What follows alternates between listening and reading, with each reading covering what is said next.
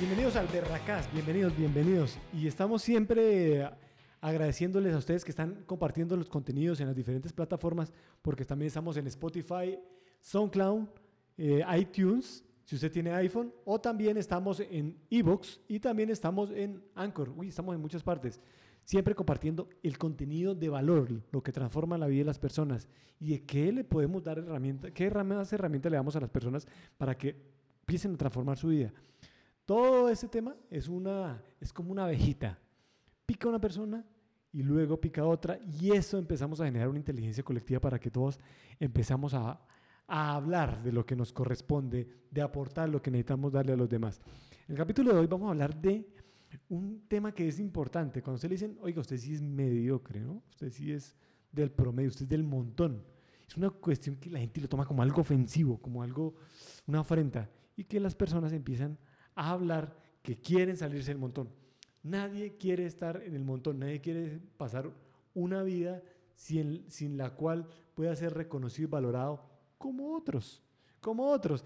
Y precisamente es en esta búsqueda de salirse del montón de muchas personas se pierden, o algunos salen, efectivamente, son considerados fuera de lo normal, pero la mayor parte de personas que en general buscan salirse del montón, saltan, como se dice popularmente, del sartén directo al fuego. ¿Por qué pasa?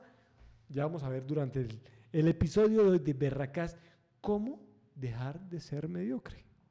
Es un, es un aspecto importante. ¿Por qué? Porque si usted de entrada se considera que es una persona que tiene la mediocridad ahí, ahí a, a flor de piel, que hay algo que no lo llena, pues empecemos a ver ¿Por qué? ¿Qué es lo que le está pasando?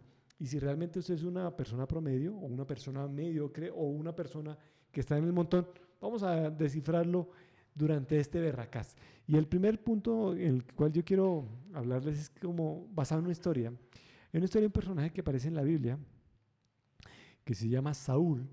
Saúl era un rey, fue un rey, fue un rey de Israel, pero Saúl tenía muchos miedos. Saúl era una persona que desde pequeño tenía eh, algo que no le permitía desarrollar todo el potencial que Dios le había puesto en su momento. Y precisamente Saúl cuando aparece y en las descripciones siempre hablan de Saúl como un personaje que tiene una belleza por encima del promedio. El tipo es diferente. El man de entrada siempre se veía diferente, actuaba diferente, pero él no se creía el tema de ser diferente. Él asumía siempre que estaba dentro del promedio. Y al final de su vida vamos a ver cómo le costó. Le costó la vida y le costó todo lo que pudo haber construido. ¿Por qué? Porque tenía elementos que lo hacían como parte del promedio o parte del común. Hay gente que dice que no es fea. nadie le va a decir que es feo. Y está bien, está bien, porque tener una estima es una gran medida para poder salir adelante. Tener buena estima es, una, es un indicador de que las cosas están bien en cuanto a la percepción. De pronto considerarse eh, más hermoso de lo que es es algo exótico y es algo que las personas también sobrevaloran frente a lo que tienen como, como belleza y patrón de belleza común. Pues resulta que este señor, Saúl, aparece en la Biblia haciendo una tarea que es cómica, es una vaina que el man está haciendo, está buscando burras.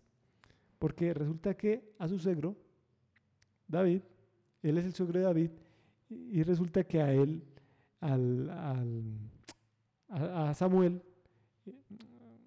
a Samuel, no recuerdo bien si a Samuel. Bueno, el hecho es que el man aparece buscando unas burras y el man está buscando las burritas y está dándole a las burritas y camine por un lado. Y obviamente el man de entrada ya, el man ya era un ungido, el man ya era un ungido, pero de entrada el man aparece en un papel que a nadie le gustaría. Y es buscando burras. Y ese es el primer elemento sobre el cual en general la Biblia habla y que nadie se detiene a pensar, porque las, las burras no podrían tener una connotación más allá simplemente de ser un animalito de trabajo, pero es algo que para el momento en que se tenían las burras era como usted tener un, un Mercedes-Benz o tener un auto de lujo. tener una burra en ese momento generaba identidad. Y la identidad era que usted poseía algunos recursos y que esos recursos eran la fuerza de trabajo para seguir produciendo más. Es decir, le daba identidad a la persona como empresario, le daba identidad como, como proveedor, pero también era una herramienta de trabajo. Entonces las burras no pueden hacer falta. Es como si usted tuviera una volqueta y usted se dedica al negocio del transporte de arena. Pues difícil para transportar arena si usted no tiene su herramienta de trabajo. Pues en ese momento se le habían perdido las burras como herramienta de trabajo, como parte de la identidad de proveedor. Y Saúl está buscando. Saúl se va a buscar las burras y pasa por diferentes tierras, por diferentes tierras. Pasa por la tierra de Efraín, de Salizá, de Sahalim, y él va, y es narrado eso en Samuel capítulo 9, en versículo 4, cómo él va atravesando y viendo cómo otros también tienen ciertos privilegios y tierras que, bueno, lo hacían, lo hacían, lo hacían valioso también, pero que ellos también podrían tener otras cosas que también eran importantes, pero que él nunca lo había percibido. Pero hay algo que, algo que llama la atención de, de Saúl que, que no está explícitamente ahí en la historia, pero que hace que sea una herramienta que lo haga parecer como parte del promedio. Porque Saúl está buscando las burras, pero no lo está haciendo con la gana que debería hacerlo. Y es el primer punto donde uno empieza a preguntarse si es parte del promedio o está saliéndose del promedio. ¿Qué está buscando? ¿Qué está buscando usted en la vida? ¿Hacia dónde se está llevando todos sus esfuerzos? ¿Qué lo está llenando? ¿Qué le hace falta para realmente ser feliz? ¿Cuáles son las motivaciones que usted tiene a diario para levantarse? Las motivaciones son, ah, porque toca vivir, porque no hay nada más que hacer, porque es la vida que me tocó. Saúl en este momento, buscando las burras, era una vida de búsqueda, pero sin frutos. Cuando hay una siembra, cuando hay un árbol que crece, echa sus hojas, echa sus raíces e inmediatamente muestra los frutos.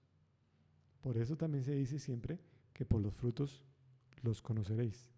No por las hojas ni por las raíces, no de dónde viene, no de dónde llegó Saúl a buscar sus burras o de dónde estás tú proveniendo para lograr el sueño, sino qué frutos estás dando frente a lo que estás construyendo como proyecto de vida. Y Saúl tenía un error que lo cargó todo el tiempo. Y ese error era que entre más frutos empezaba a mostrar, él siempre tenía la añoranza del pasado, de cosas que le habían pasado, de cómo él quería siempre volver a algún lugar de zona segura, de zona de confort. Claro que el nombre de zona de confort es horrible para algo que suena lindo para algo que es realmente catastrófico en la vida de las personas la zona donde las personas no evolucionan y se estancan, donde no están construyendo, donde empiezan a, lograr, a lograr eh, cosas que lo hacen necesariamente parte del común.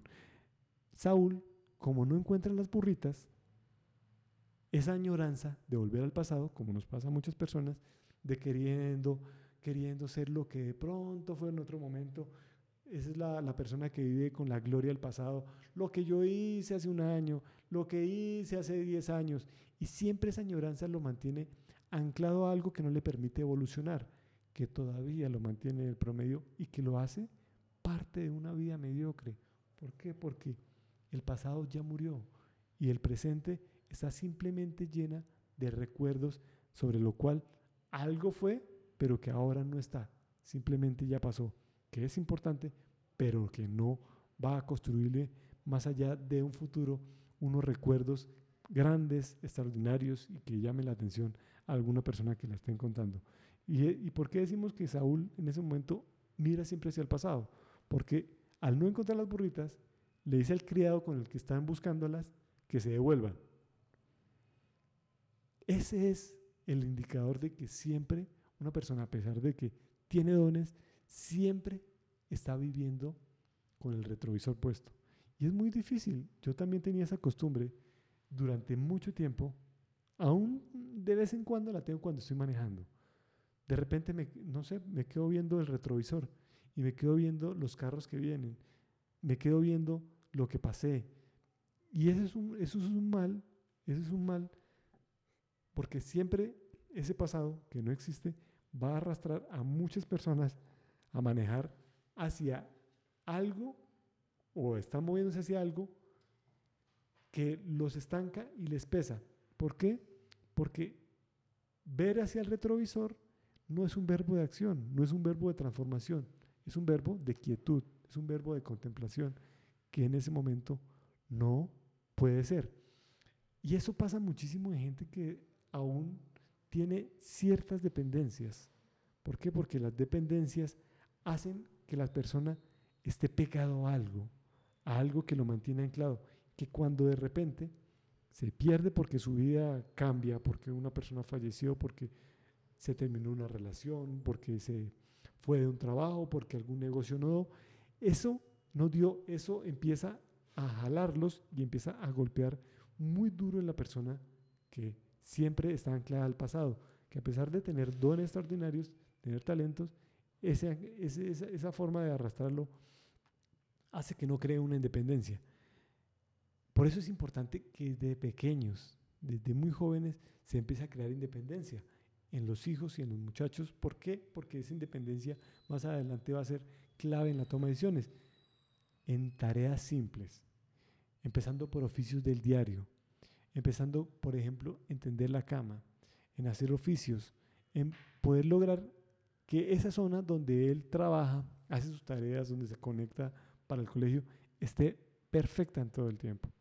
Eso hace que la persona ya sepa, el niño empiece a ver que hay algo que es suyo y que hace parte del trabajo que tiene que realizar. Saúl no encontraba las burras y que el consuelo de él en algún momento era que, que por lo menos tenía que encontrar una burra. Por lo menos una burra, no hablaba de casarse, no, solamente una burra, las burras que estaba buscando. Y eso pasa con las personas que se conforman, se conforman solamente con lo que tienen, se conforman que por lo menos dicen, por lo menos yo tengo que ganar un millón de pesos para sobrevivir, y se gana el millón de pesos.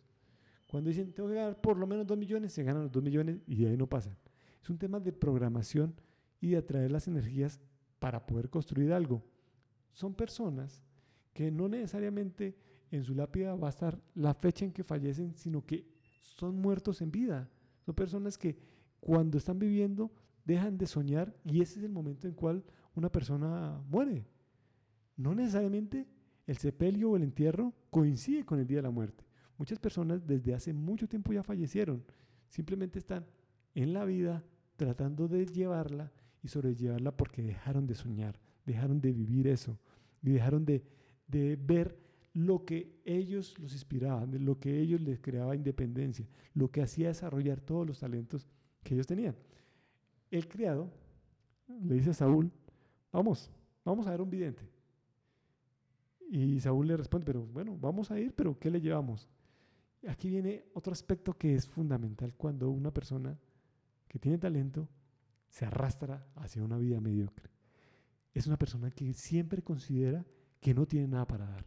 Es una persona que es egoísta, es una persona que empieza a cultivar un negocio y sobre el cual no se puede hacer nunca una sociedad porque siempre va a querer sacar tajada, siempre va a querer lo mejor para él y lo más provechoso siempre va a estar del lado que le corresponda a él y eso hace que nunca tengan la posibilidad de brindarle algo a alguien. Cuando una persona empieza a pensar en los demás desde el más mínimo detalle, empieza a desarrollarlo. La persona que siempre tiene algo para brindar, así sea una palabra de ánimo, así sea una sonrisa, así sea un saludo, así sea que la persona llegue a visitar a otra persona, llegue de visita y él lleva, ya sabe que tiene que llevar algo porque sabe que tiene que aportar. La vida sin dar es una vida muy triste, es una vida mediocre, es una vida de no construcción, es una vida de no iluminación, no puede iluminarse a otra persona cuando no se considera que puede tener algo. Nadie entrega lo que no tiene. Nadie puede entregar de lo que no, no, no posee. Y es triste pensar que hay egoístas y hay personas que llevan eso al más círculo, al, íntimo, al círculo, círculo más íntimo de su vida. Alguien puede decir, si escucho este mensaje, voy a prosperar y pensar que está hablando de otros. Pensar de que no puede recibir, pensar que no puede dar tampoco.